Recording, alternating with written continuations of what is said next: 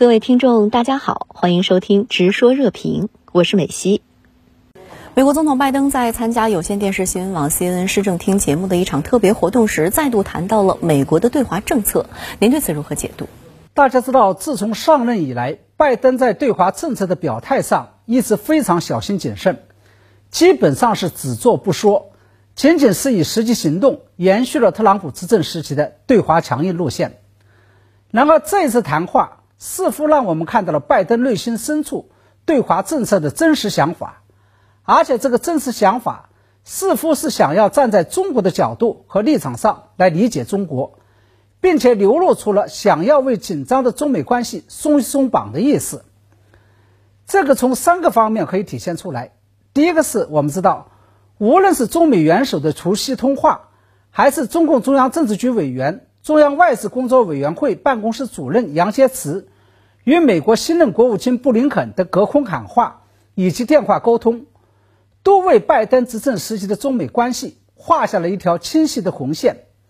也就是事关中国的意识形态、政治制度和内政问题，尤其是香港、台湾与新疆问题，是美国不能碰的。在这次参加 CNN 的活动当中，拜登虽然继续踩到了中国的红线。继续对新疆、香港和台湾等涉华议题指手画脚，并且宣称作为美国总统的他必须要捍卫人权。但与此同时，他也表示自己不会公然的反对中方在香港、台湾与新疆问题上的做法。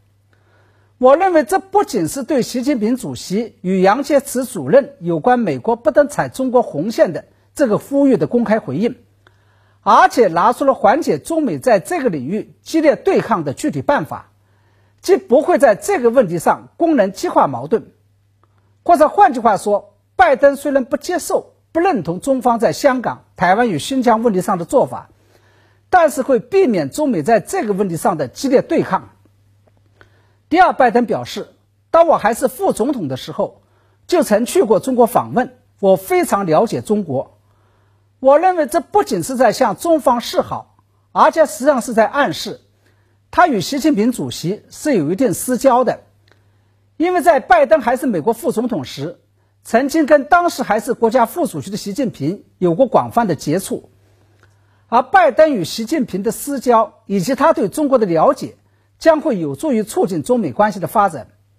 那么第三，拜登表示。就文化上而言，每个国家都应该遵循不同的准则。中国的立场和规则很明确，那就是必须有一个统一的中国，并且对方正是基于此来行事的。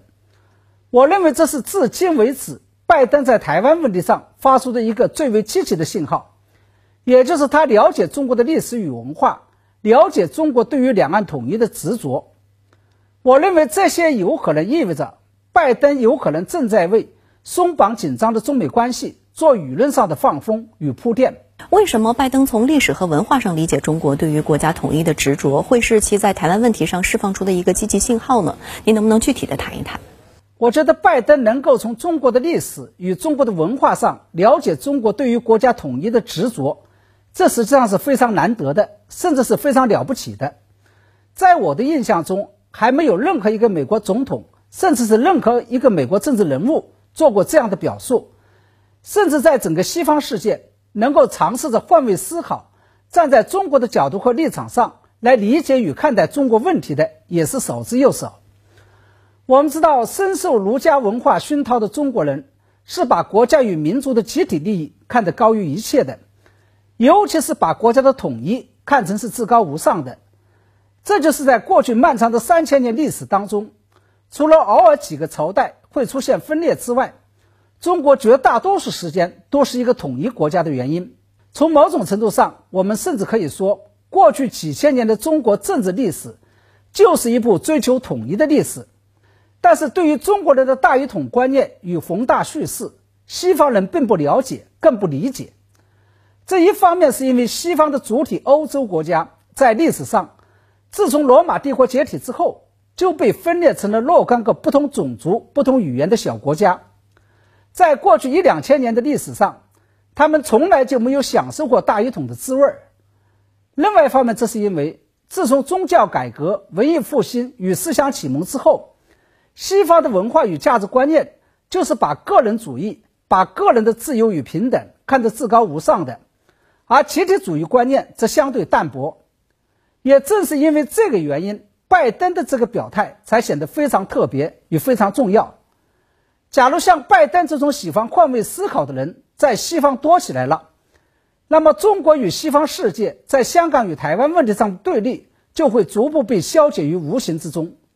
不过，让人感到遗憾的是，拜登有关了解中方执着于实现统一中国的言论，立即遭到了美国对华鹰派和保守派媒体的围攻与撕咬。您对此又是如何看？我认为这一现象不仅反映出有拜登这种看法的人在美国，甚至是整个西方都是属于极少数，而且反映出由于文化与价值观念上的巨大差异。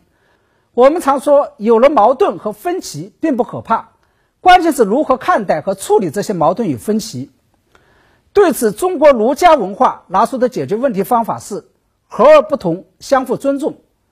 这就是近年来中方一直在呼吁中美发展和构建不冲突、不对抗、相互尊重、合作共赢关系的原因。然而，一些西方人，尤其是那些西方的文化与价值观念原教旨主义者，也就是那些所谓的对华鹰派与强硬派。他们主张的是“己所欲，施于人”，也就是要强行要求别人跟自己变得一样。这就是西方强硬派企图在全球范围内推广所谓的普世价值与西方政治制度的原因。值得注意的是，我们千万不要以为那些对华鹰派，也就是所谓的强行改变派，在美国以及整个西方世界整整是一小撮人。事实上，他们才是真正的多数派。这主要体现在，一个是美国国内的支持特朗普对华强硬路线的民众高达七成人；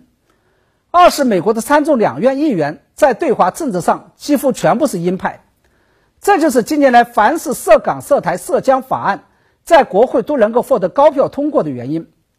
因此，当前在对华政策上，不仅中美在相互博弈与拉锯，在美国内部，拜登跟那些对华鹰派们也在博弈与拉锯。而且从当前形势来看，这一博弈的最终结果并不乐观。要知道，四年前特朗普刚一上台的时候，曾经是美国历史上最不具备意识形态冷战思维的总统。然而，经过四年的执政，在民主与共和两党、在参众两院以及白宫行政团队中鹰派们的怂恿甚至绑架下，最终他在香港与台湾问题上也变得非常激进了。